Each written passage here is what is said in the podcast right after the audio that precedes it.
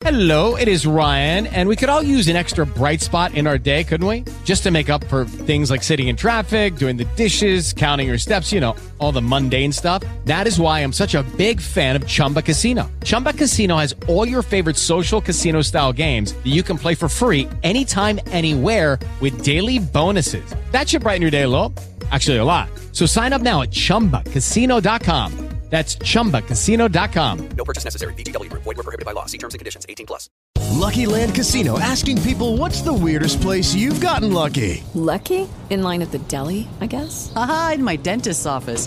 More than once, actually. Do I have to say? Yes, you do. In the car before my kids' PTA meeting. Really? Yes. Excuse me, what's the weirdest place you've gotten lucky? I never win and tell. Well, there you have it. You can get lucky anywhere playing at LuckyLandSlots.com. Play for free right now. Are you feeling lucky? No purchase necessary. Void where prohibited by law. 18 plus. Terms and conditions apply. See website for details. Flashback de Rock a Domicilio. Un 26 de octubre del año 2010, Keith Richards, el guitarrista de los Rolling Stones, publica su autobiografía titulada Life.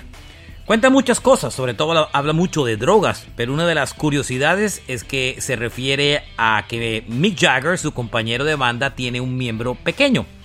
Esto causa un disgusto con su compañero y mucho tiempo después eh, sale contando la historia que era una broma y que simplemente era mentira. Esto fue un flashback de Roca Domicilio.